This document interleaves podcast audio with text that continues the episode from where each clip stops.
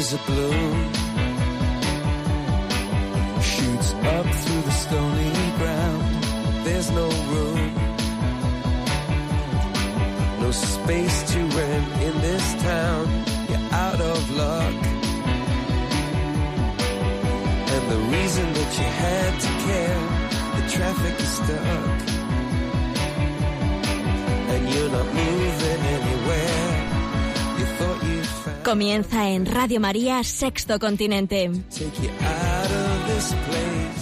Con el obispo de San Sebastián, Monseñor José Ignacio Munilla.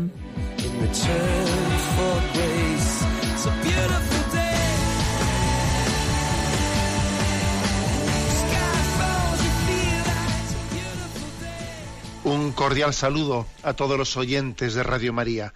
Un día más, con la gracia del Señor, nos disponemos a realizar este programa llamado Sexto Continente, que lunes y viernes de 8 a 9 de la mañana realicemos aquí en directo en Radio María España.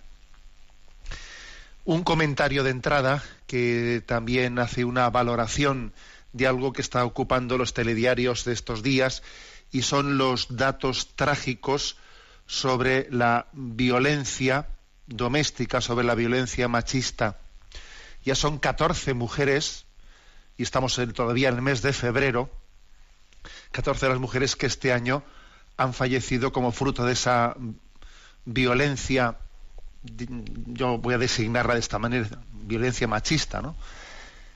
Y es curioso que la sociedad, gracias a Dios, ¿no? tiene hacia este tema pues una sensibilidad unánime y que los programas contra la contra este tipo de violencia en el seno de la pareja pues eh, han buscado todo tipo de no se ha escatimado en medios para luchar contra este tema y sin embargo no hace sino crecer no y entonces claro pues es sorprendente es sorprendente que la sociedad tenga una sensibilidad tan grande a este respecto que se tomen tantos medios, ¿no? que no se escatimen medios para luchar contra este fenómeno y que sin embargo no haga sino crecer. ¿no?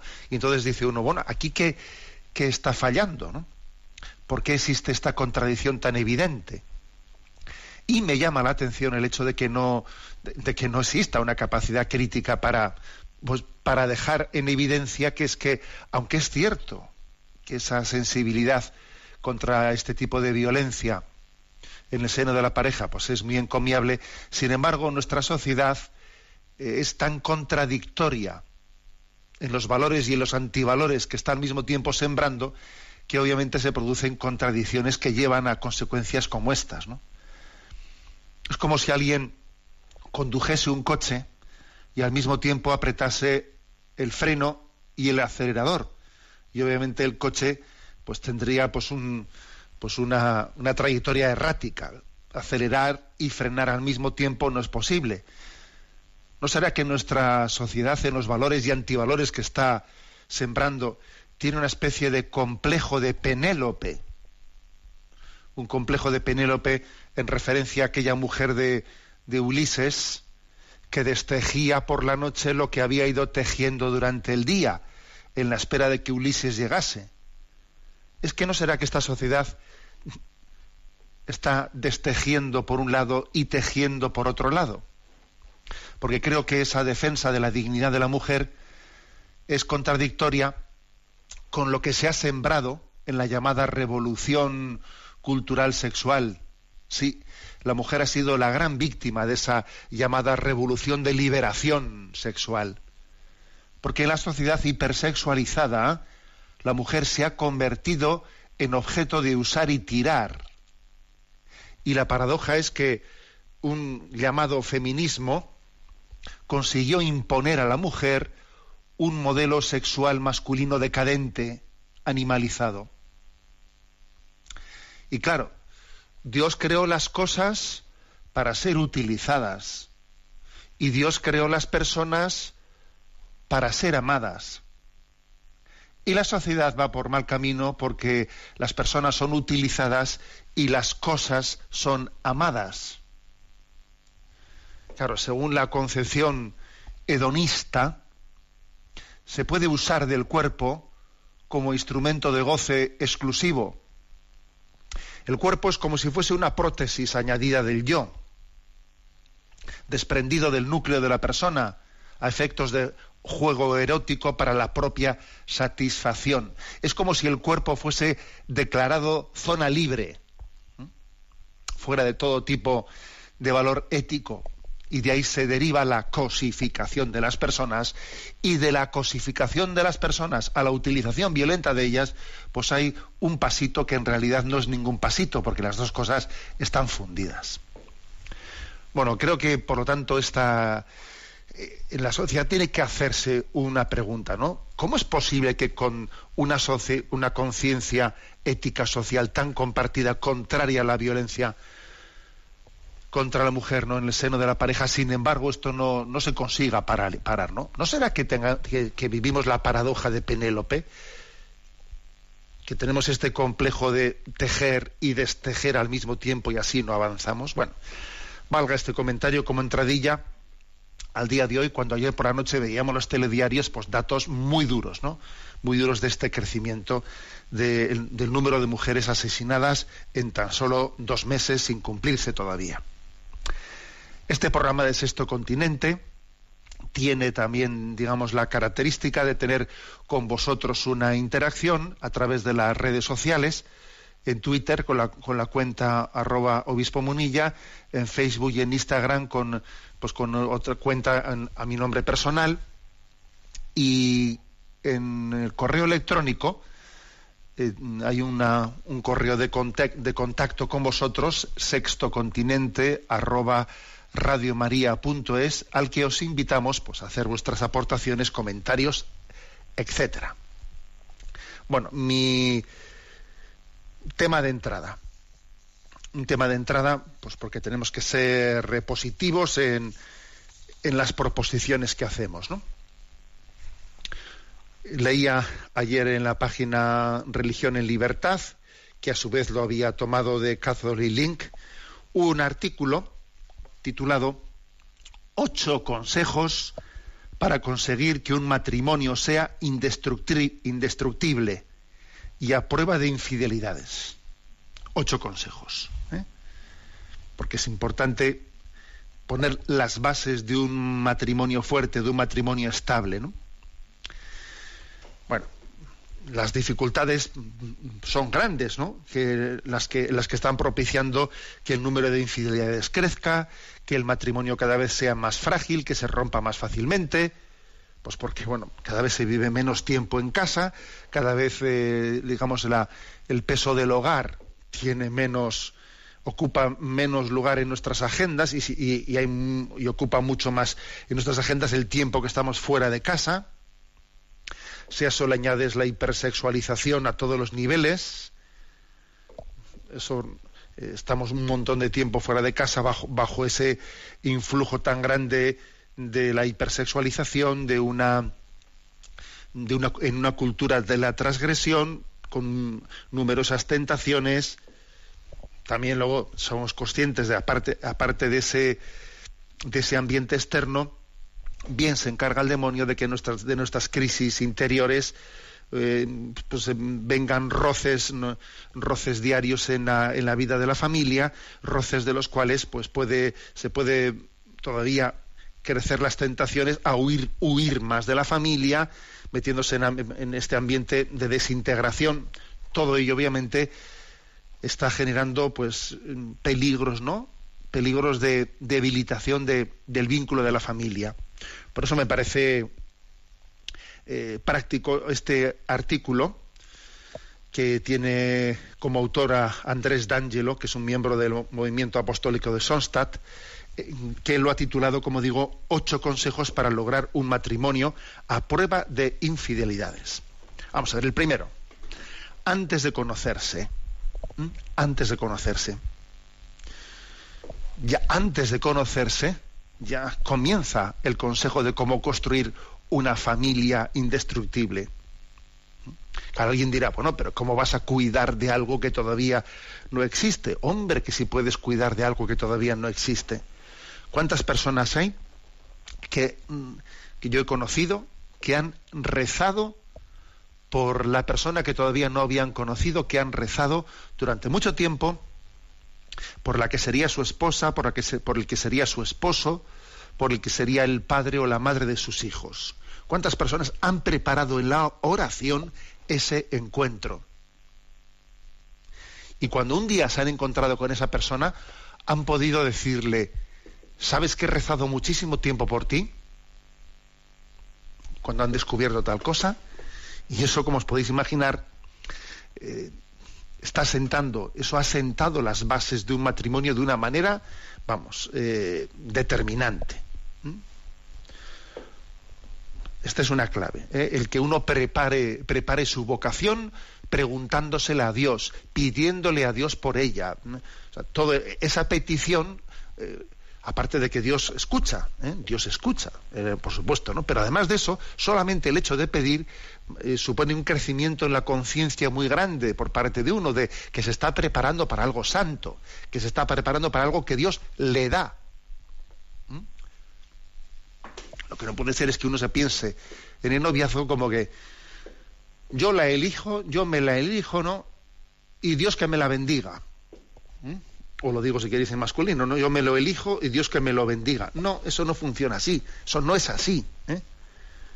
Bueno, a Dios, por lo tanto, estamos siempre orándole, buscando nuestra vocación, ¿eh? la vocación que Él nos da.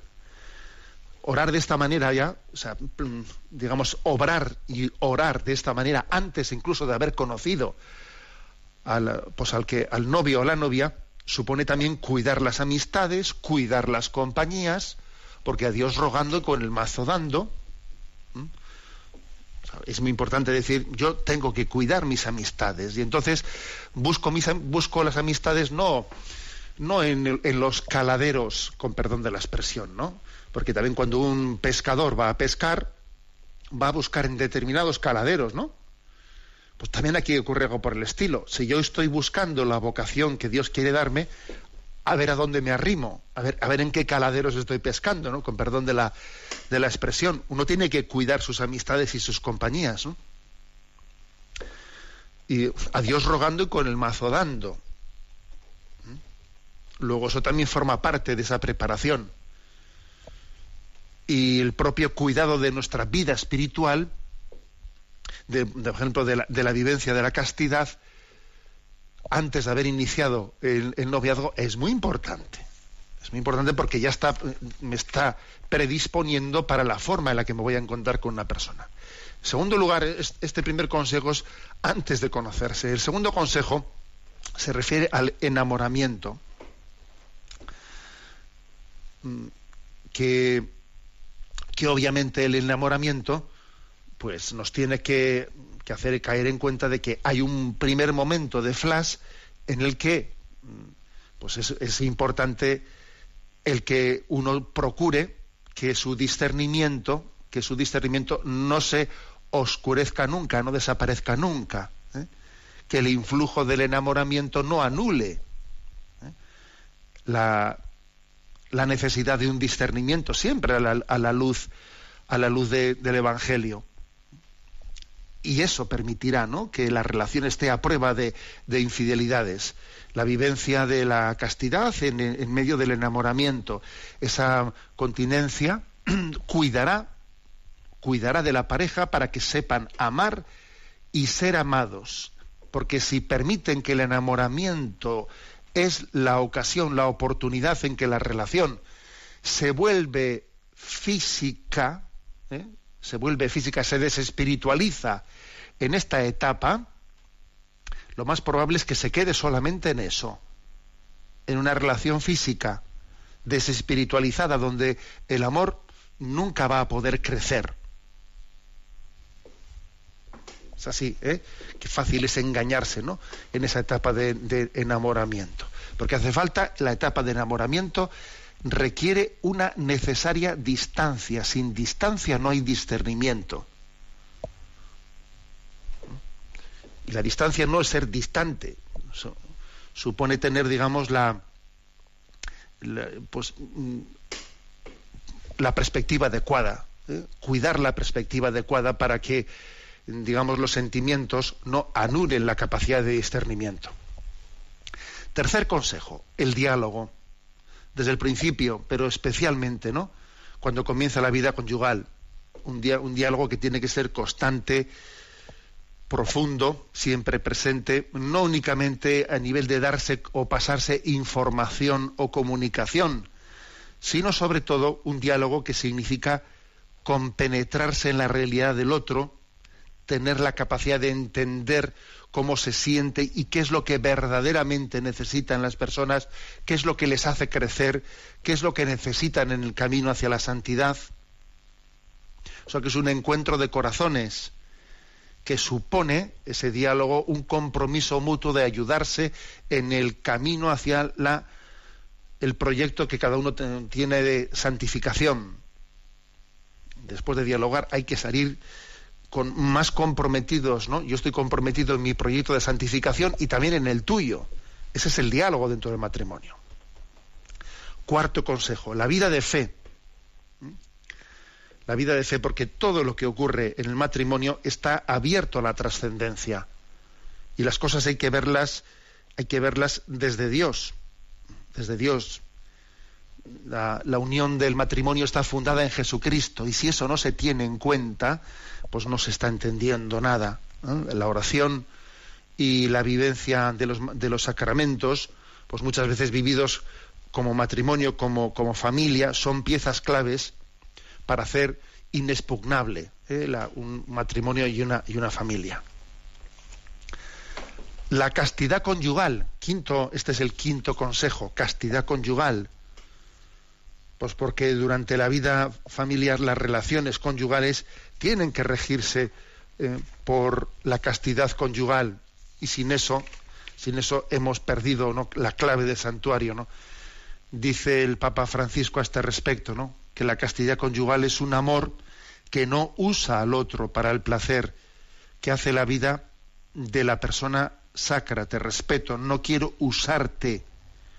En la castidad conyugal cuidamos del otro como cuidamos de nosotros mismos, el lecho conyugal que sea inmaculado, dice la carta a los Hebreos 13:4. Cuidamos de la pureza de nuestras relaciones. La sexualidad conyugal no tiene que ser un modo de satisfacer los propios deseos, sino de donación. ¿eh? Es una donación de nuestra vida generosamente al cónyuge. Hacer de la sexualidad una escuela de donación. El sexto, ¿eh? el sexto consejo, ¿eh? el sexto consejo dice renovar las promesas, porque es importante que un matrimonio no, considere ¿eh?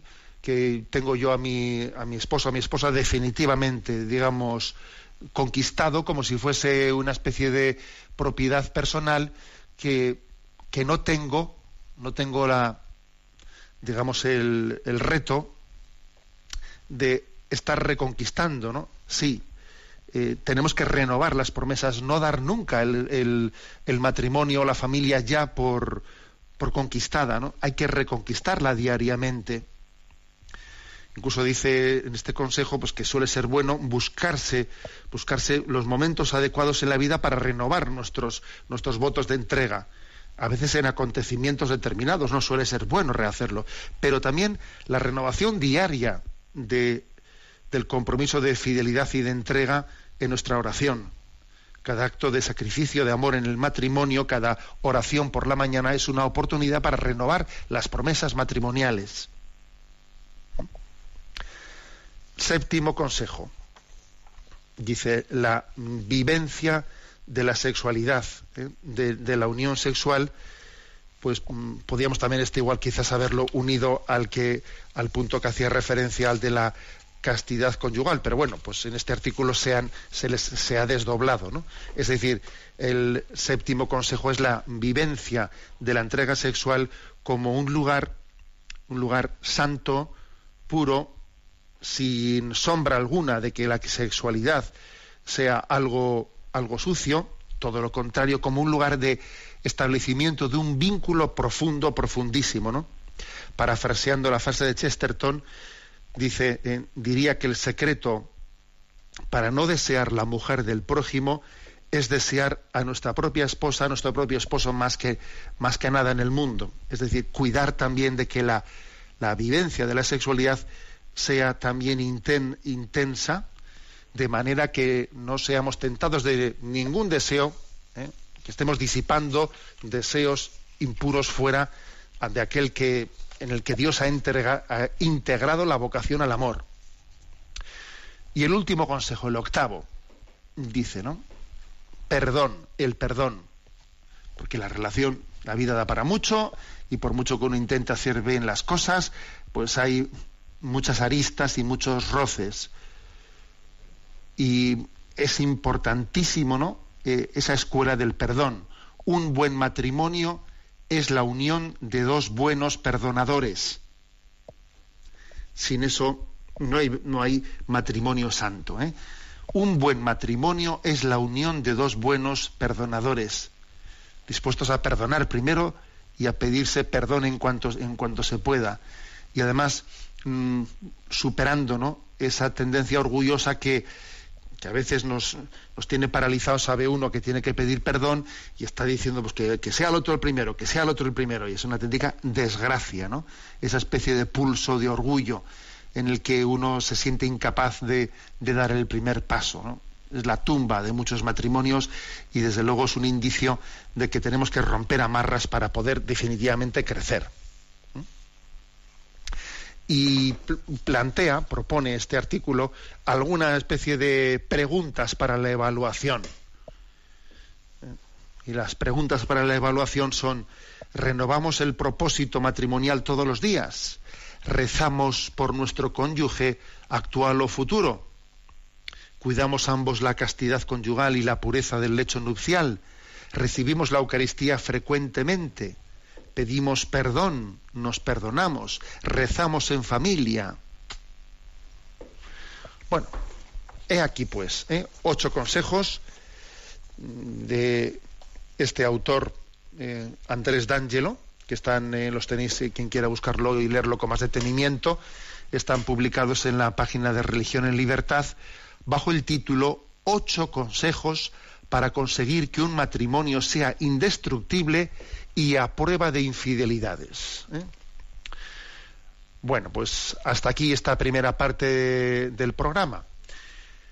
Yo creo que es un, puede ser un buen momento para que hagamos un, un, canto, un canto de oración. Muéveme, mi Dios. Vamos a escuchar este canto en el que queremos que sea Dios, sea el amor de Dios, el motor de nuestra vida. Que me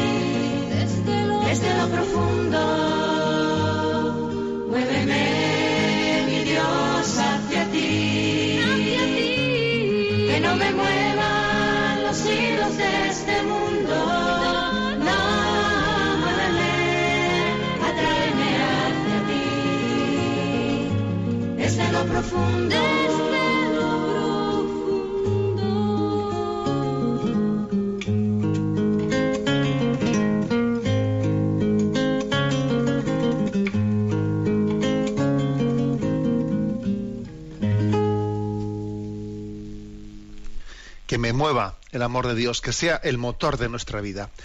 En este programa en el que estamos de Sexto Continente hay una cuenta de correo electrónico, un email que es sextocontinente@radiomaria.es al que podéis hacer llegar vuestras consultas, vuestras aportaciones y agradecemos muchísimo pues, el tener una audiencia muy activa. Bueno, y desde la emisora nos van a ir presentando las preguntas seleccionadas en esta semana. Muy buenos días, monseñor. Adelante. Una oyente anónima nos hace la siguiente consulta. Buenos días. Soy oyente de Radio María desde hace unos siete años y doy gracias por la ayuda recibida, que es impagable. Querría hacerle una pregunta que me ayude a discernir en lo siguiente.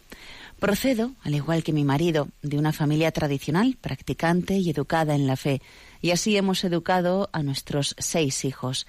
Hace cuatro años descubrí que mi marido llevaba dos años manteniendo una perfecta doble vida con otra mujer soltera y más joven que yo en otra ciudad. Todo facilitado por su trabajo de viajante que le permitía pasar tiempo fuera de casa. Al ser descubierto reconoció su infidelidad e intentamos recuperar nuestro matrimonio perdiendo yo mi trabajo y cambiando incluso de ciudad por un tiempo.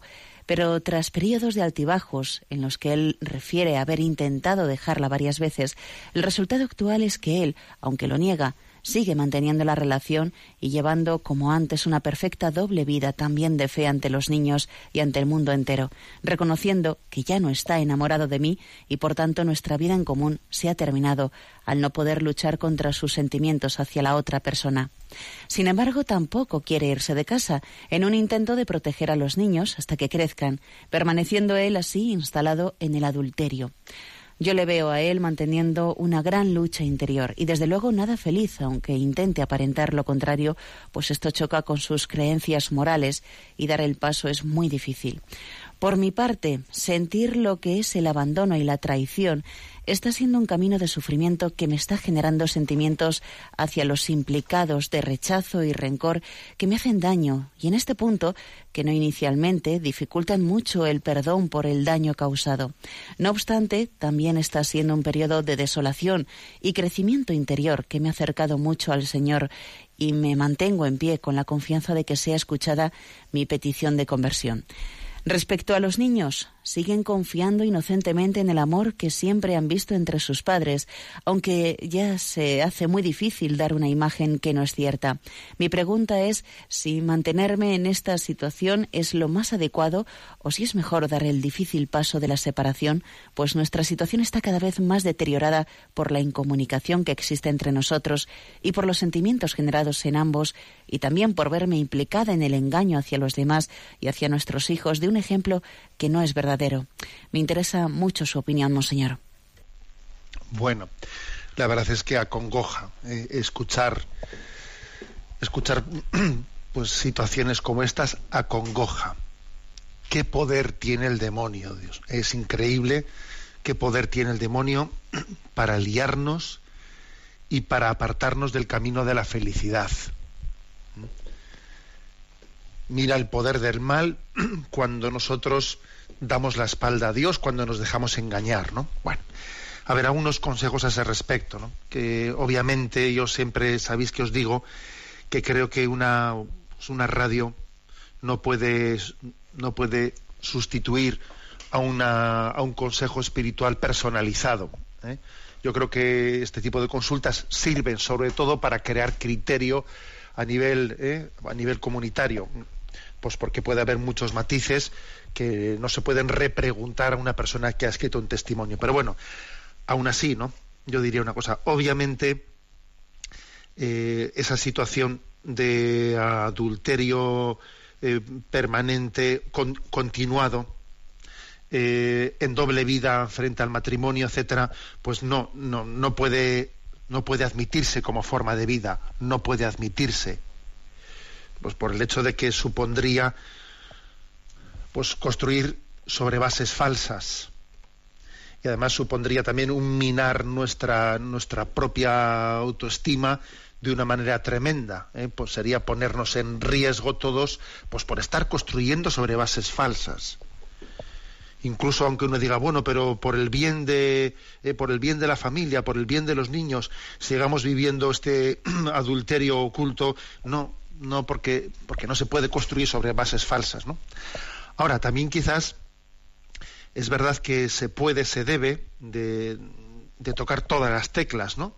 Todas las teclas. Y, creo que también, por ejemplo, es, ese deseo, ese intento por parte de ese marido de, llevar adelante ese adulterio ocultamente, eh, sin que, claro, pues por el bien de los niños, ¿no? A veces se puede uno, eh, que creo que es el, pues el colmo de la perversión, ¿no? Invocar el bien de los niños para que así eso sea un argumento en el que se tape la doble vida, ¿no? Se oculte la doble vida, creo que es el colmo de la perversión. Yo creo que, por ejemplo, yo también sacaría a ese marido, a ese marido de, de, ese engaño de, una, de un ocultamiento interesado, pues, pues por, ejemplo, poniéndole en conocimiento de la, familia del marido y dándole, dando pasos progresivos, ¿eh? pues para que por lo menos el demonio no le tenga atrapado en esa especie de pacto, pacto de silencio por un supuesto bien de la familia. ¿eh? Yo yo le iría dando pasos, ¿no? En la medida que él no da el paso de la conversión, solo pondría en conocimiento de, la de su familia y, iría dando pasos. Aquello que dice el Evangelio primero, si no te hace caso, vas a donde esté. Si no te hace caso, vas a donde el otro. Y si no, finalmente, si no reacciona, pues ya entonces, pues creo que hay que tomar el paso de la separación porque no se puede construir una familia en un matrimonio, en un adulterio consentido y ocultado.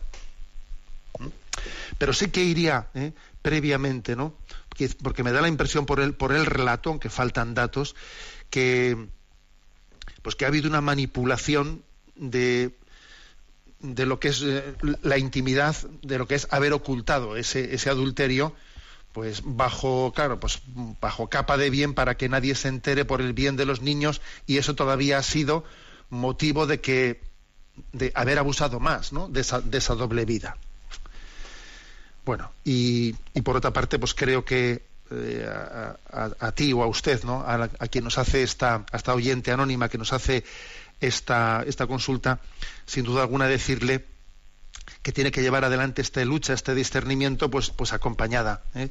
acompañada y con una gran vida de oración, porque obviamente sin, esa vida fuerte de oración, pues es facilísimo que alguien también en una situación como esta, pues, pues sea también tentado de, desesperación y de montones de, tentaciones que, que, de las cuales no estamos libres nadie, ¿no? Yo le diría oración y acompañamiento. ¿Eh? y creo que también en estos casos pues hay que abrir a la familia, a los padres y a los suegros, pues una cosa como esta, porque, porque es que si no, eh, digamos, el silencio, el silencio acaba siendo cómplice del propio mal. ¿eh?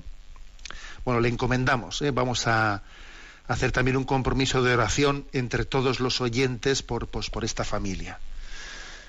Adelante con el siguiente, en la siguiente pregunta. José Ramón Delgado nos consulta. Estimado Monseñor, somos una familia española que hace ya algunos años que vivimos en otro país por motivo de trabajo. Le escuchamos todas las semanas a través del podcast y para nosotros es más imprescindible que escuchar el telediario a través del canal internacional. Antes de emigrar fuera de España me había tocado oír de lejos los asuntos de corrupción y cohecho, pero ahora desde que estamos aquí lo vemos que está instaurado como si de algo natural se tratara, en la que a nadie le causa ningún rubor hablar abiertamente de ello. Lo he comentado con un sacerdote de aquí y me dice que lo único que puedo hacer es rezar por los corruptos para que Cristo les convierta, pues es un mal que está tan arraigado en la sociedad que no hay otra opción. Le agradecería alguna palabra al respecto, ya que nos causa mucho dolor de conciencia convivir con esto sin mover un dedo. Muchas gracias y que Dios le bendiga. Bien, no especifican desde qué país ¿no? Eh, nos, nos, escribe. El, pues es alguien eh, español que marchó a vivir a esos países, a un país determinado, y en el cual vive, pues esa, pues ojo que también nosotros aquí en España tenemos un grado de corrupción muy alto, ¿eh? Lo que ocurre es que quizás es posible que, entre los valores sociales, en este momento, la corrupción, aunque tiene bastante presencia entre nosotros, sin embargo está socialmente muy mal vista, muy, es muy denunciada, ¿eh? muy denunciada pero quizás puede ocurrir que en otros países pues, se da por hecho y se practica de una manera en la que nadie, no, o sea, no existe ni una capacidad de, de corrupción. Creo que especialmente el Papa Francisco, en muchas intervenciones que ha tenido en su pontificado, ha tenido pues una, una palabra muy luminosa para reflexionar sobre este fenómeno de la corrupción.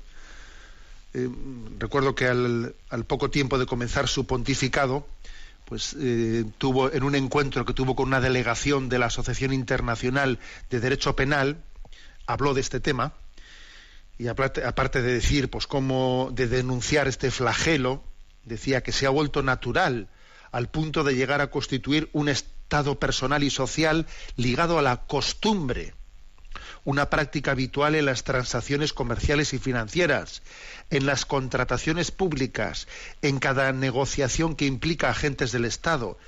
Es la victoria de la apariencia sobre la realidad y de la desfachatez impúdica sobre la discreción honorable. ¿Eh? O sea, que habló con mucha fuerza ¿no? contra, contra esa especie de naturalización ¿eh? de la corrupción, de haberla hecha, de haberlo hecho que pues, casi una costumbre, ¿no? Y continuó diciendo, las formas de corrupción que se necesitan perseguir con mayor severidad son aquellas que causan graves daños sociales, sean en materia económica y social, como en cualquier tipo de obstáculo que interfiere al ejercicio de la justicia con la intención de procurar la impunidad de los propios delitos. Bueno, eh, en esta reflexión que hacía el Papa, llamó la atención una frase, cuando el Papa dijo que la corrupción es un mal más grande que el pecado. ¿En qué sentido la corrupción es un mal más grave que el pecado? Porque en realidad nada puede haber más grave que el pecado, porque el pecado es una ofensa a Dios. ¿no? Bueno, eh, en el siguiente sentido lo dijo el Papa, ¿no? Que la corrupción es, en sí misma un proceso de muerte. Cuando la vida muere, hay corrupción. O sea, cuando se muere, el cuerpo se corrompe. Entonces, la corrupción no solo es un pecado, sino que es también el signo de que alguien que está en pecado se descompone. Se descompone, ¿no? Eh, es, eh, de alguna manera, el corazón corrupto llega a interiorizar una máscara de hombre honesto. ¿Mm? coge una, una, falsa máscara, uno está corrupto por, dentro, entonces, ¿qué ocurre? Intenta disminuir cualquier autoridad moral que pueda cuestionarlo, y el corrupto se convierte en un enemigo de aquel que pueda denunciar su corrupción. El corrupto no conoce la hermandad o la amistad, sino la complicidad y la enemistad. ¿eh? La complicidad y la enemistad. El corrupto no percibe su propia corrupción, se vuelve ciego hacia ella. ¿Mm? Por tal motivo, difícilmente el corrupto podrá salir de su estado a través de su conciencia. ¿Mm? no puede salir de su estado porque se ha construido se ha construido una, cabaña en la que él está dentro y es ciego a lo, que está ocurriendo verdaderamente, ¿no? O sea, es, no solo es un, pecado, es una estructura de pecado, para entendernos, ¿eh? una estructura de pecado que a uno le tiene ciego, ¿no? Mm, tiene que ser curado de esa, de esa estructura falsa de pecado. Bueno, por lo tanto, yo mm, a los, a los oyentes que, a José Ramón, que plantea esta pregunta, que estamos aquí en un, eh, en un contexto totalmente rodeados de, corrupción y, qué hacemos, ¿no? Bueno, pues además cuando uno está fuera de su país, fuera de su contexto, se siente con menos libertad de, pues por ejemplo, de ejercer, de, eh, de, poner denuncias, porque dice, oye, estoy en el extranjero, yo no sé si me, atrevo a, formular denuncias o, o sea, se siente como con menos libertad. Bueno, yo por lo menos lo que sí que creo es que que, se necesita, se necesita mm, la luz de la, la, luz de las reflexiones, la luz de, de también de una, eh, un ejercicio profético de la denuncia para que se pueda salir de, esa ceguera colectiva. Por ejemplo, pues hace 15, 20 años en España no se denunciaba como se denuncia hoy en día el tema de la corrupción existe una, digamos, sensibilidad social para denunciar la corrupción muy superior a la que hace 20 años. Y eso, todo eso también creo que se ha ido, se ha ido mm, avanzando, pues porque ha habido también personas que han ejercido eh, los medios de comunicación también esto han tenido mucho que ver, obviamente, ¿eh? en la denuncia de, muchos procesos de corrupción. Entonces, al margen ¿eh? de, del camino del trabajo de los medios de comunicación, del, camino judicial, yo creo que nosotros también en nuestro entorno eh, tenemos una obligación de ejercer esa conciencia profética de denuncia de lo que es la corrupción, eh, sobre todo insistiendo en la obligación de, del deber de justicia, de, de justicia equitativa y distributiva entre todos nosotros, cuidando mucho de que determinadas ¿eh? determinadas corruptelas, como por ejemplo, pues eso de que quien roba al ladrón tiene 100 años de perdón y no sé qué y no sé cuántos, ¿no? O sea, desenmascarando determinadas formas de pensamiento popular que en el fondo están eh, pues encubriendo encubriendo pues mm, consintiendo dando una carta verde a, a, las, a la mentalidad de, de corrupción ¿eh? Animo por ello, por estáis en una situación que no será fácil realizarlo, pero seguro que Dios también quiere de vosotros, espera de vosotros que ejerzáis ese punto de iluminación en vuestro entorno. Adelante con la siguiente consulta. Un padre de familia consulta. Buenos días.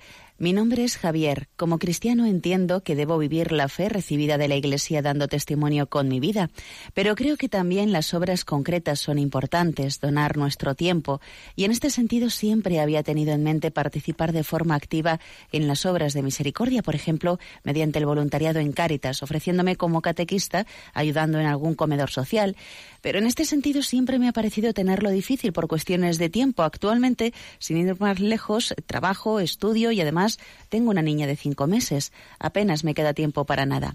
Pero recientemente me estoy planteando unirme a la adoración eucarística perpetua. Evidentemente entiendo que esto es algo muy positivo, pero no consigo encajarlo del todo dentro de las obras de misericordia. No sé si hay acciones más adecuadas que otras o si cada uno tenemos una especie de carisma para aportar nuestro granito de arena dentro de la Iglesia. Confío en que pueda decirme alguna palabra al respecto de todo esto. Muy agradecido con Dios. Bueno, eh, la pregunta yo creo que es bastante clara, ¿no? No sé si hay acciones más adecuadas unas que otras o si cada uno tenemos un carisma especial ¿eh? a la hora de optar más por un tipo de obras de misericordia o otro tipo de obras de misericordia. Pues sí, yo creo que existe ese carisma especial. Pero también hay que tener cuidado de que aunque exista ese carisma especial, pues uno tenga un debido equilibrio entre, mm, pues entre la acción eh, digamos, de obras de misericordia corporales y obras de misericordia espirituales. De hecho, en Evangelii Gaudium, en esa exhortación del Papa Francisco, cuando habla en el mismo párrafo en el que habla de la adoración perpetua, de la adoración eucarística perpetua, habla también del compromiso de entrega a los pobres. Integra eh, ambas cosas en el mismo párrafo. ¿Por qué? Pues porque él es consciente de que igual, de que, solemos tener un riesgo de hacer una opción, ¿eh? pues una opción meramente, digamos, de acción misericordiosa horizontal o, o espiritual. Y no, ambas cosas hay que integrarlas. Y así como existen las obras de misericordia de dar de comer al hambriento, dar, de beber al sediento, vestir al desnudo, pues también existen las obras de misericordia de orar a Dios por vivos y difuntos y orar por la conversión del prójimo, etcétera, etcétera, ¿no? Lo cual quiere decir que el ideal, eh, pues eh, lo correcto, es buscar la forma, aunque haya con carismas personales, ¿no? Que eso es verdad, pero buscar la forma de integrar las dos dimensiones en, pues, en nuestro ejercicio de la, de la caridad y de la misericordia. Si bien es verdad, pues que uno comprende que tienes una niña de cinco meses, estás trabajando, estudiando, etcétera, madre mía, y alguien que trabaja, estudia, tiene, tiene una niña recién nacida, pues, eh, pues es que es comprensible que la manera, uno hace lo posible, explico, ¿eh? lo posible. También creo que sería en tu situación que el discernimiento al final lo lleves a cabo porque es lo que se adecua mejor a tu, a tu agenda, eh, a lo posible y creo que tampoco eso no sería ninguna ¿eh? ningún signo negativo sino que sería signo de que haces lo que buenamente puedes ¿eh? o sea que también hay, es una manera de discernir también la voluntad de Dios la posibilidad fáctica de poder realizarlo ¿eh? porque a veces lo bueno pues terminas por ser enemigo enemigo de lo mejor escuchamos este canto de los misioneros del Espíritu Santo Padre me pongo en tus manos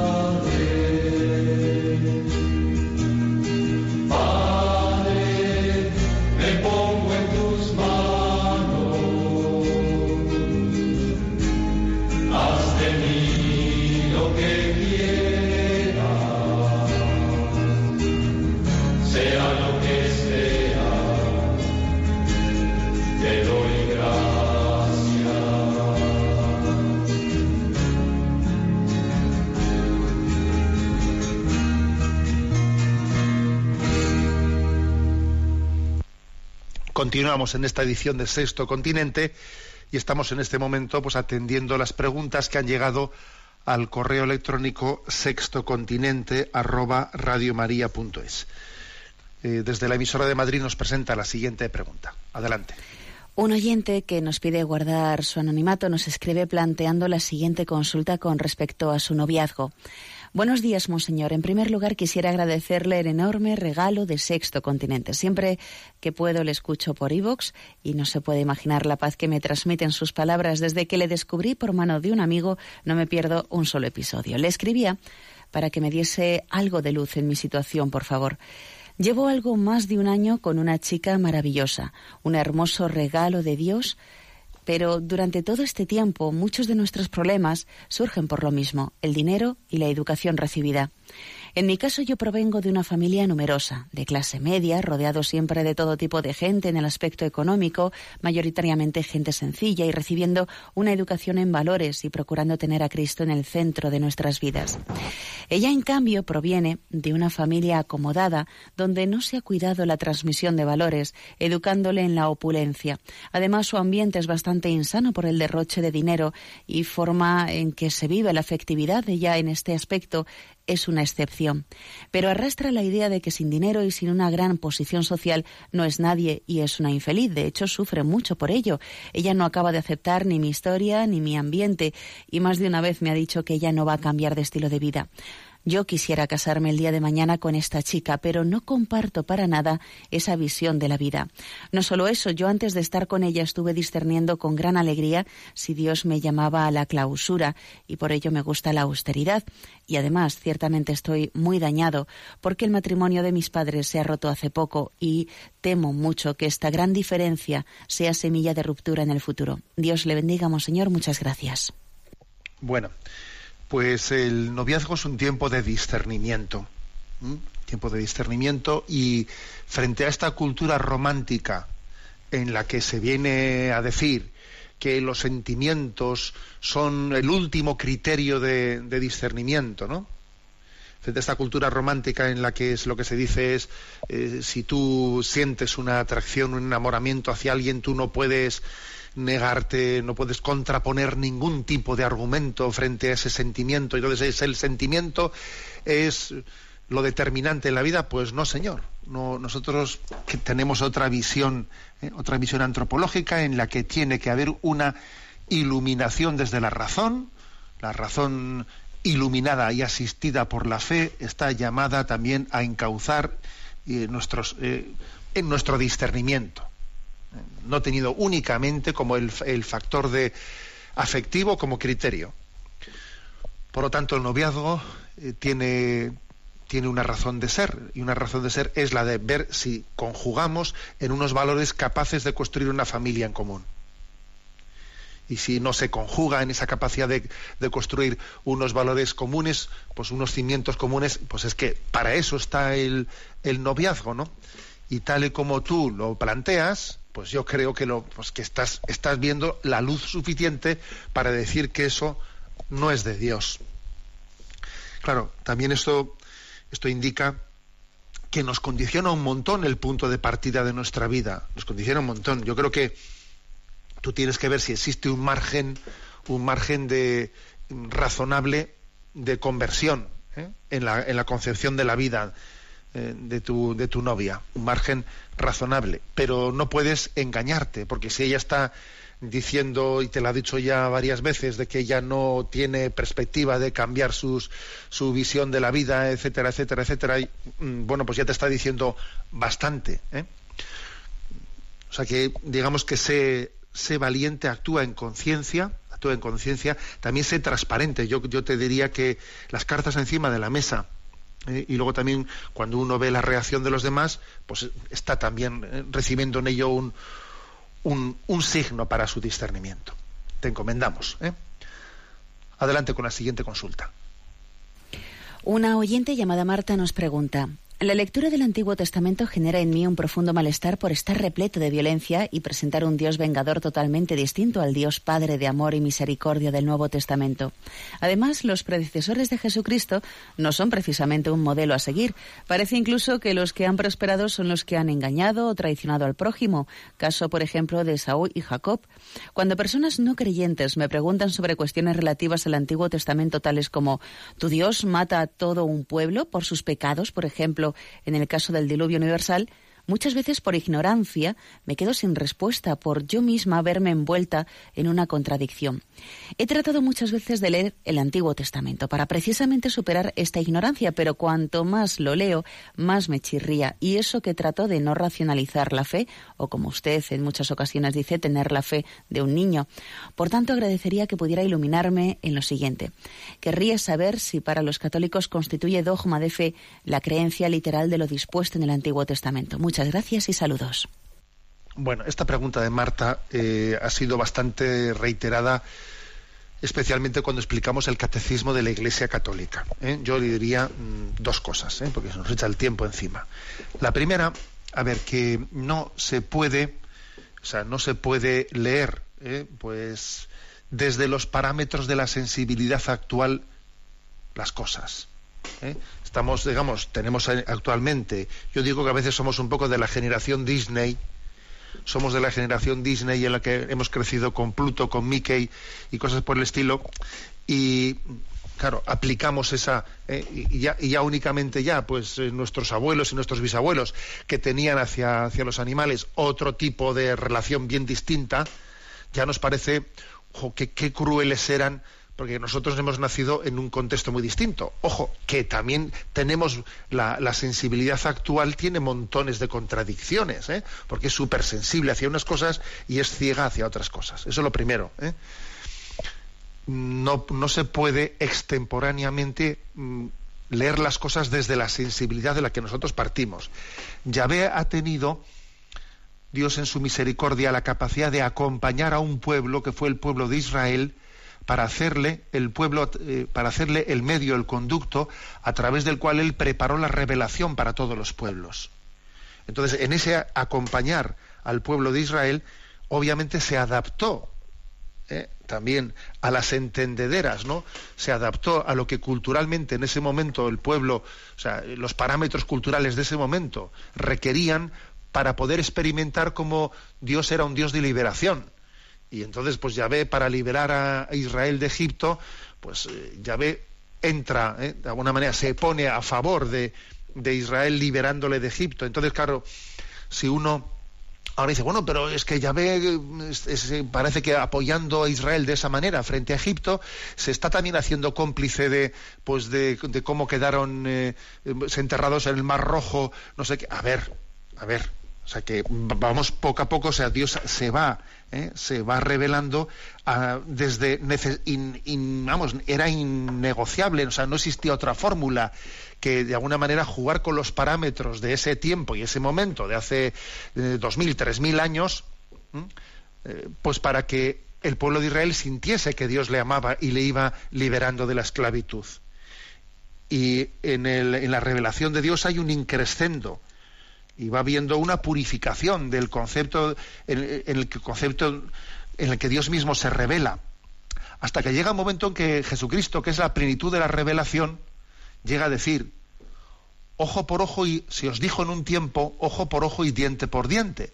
Pero yo os digo al que te pega una mejilla ponle también la otra es decir que el Antiguo Testamento no puede leerse sino como un camino hacia el Nuevo Testamento. Porque hay una pedagogía de Dios según la cual eh, se ha ido creciendo y desde luego Jesucristo, su mensaje no hubiese podido ser aceptado si no hubiese habido un pueblo que hubiese sido educado anteriormente para poder acoger el mensaje de Jesucristo, que está libre de toda carnalidad. ¿eh? Como en el Antiguo Testamento, sin embargo, no está libre de toda carnalidad. Pero es que la plenitud de la revelación está en Jesucristo, no está en el Antiguo Testamento. El Antiguo Testamento es un camino hacia la plenitud de la revelación que es Jesucristo. ¿eh? Bueno, tenemos el tiempo cumplido. La bendición de Dios Todopoderoso, Padre, Hijo y Espíritu Santo descienda sobre vosotros. Alabado sea Jesucristo.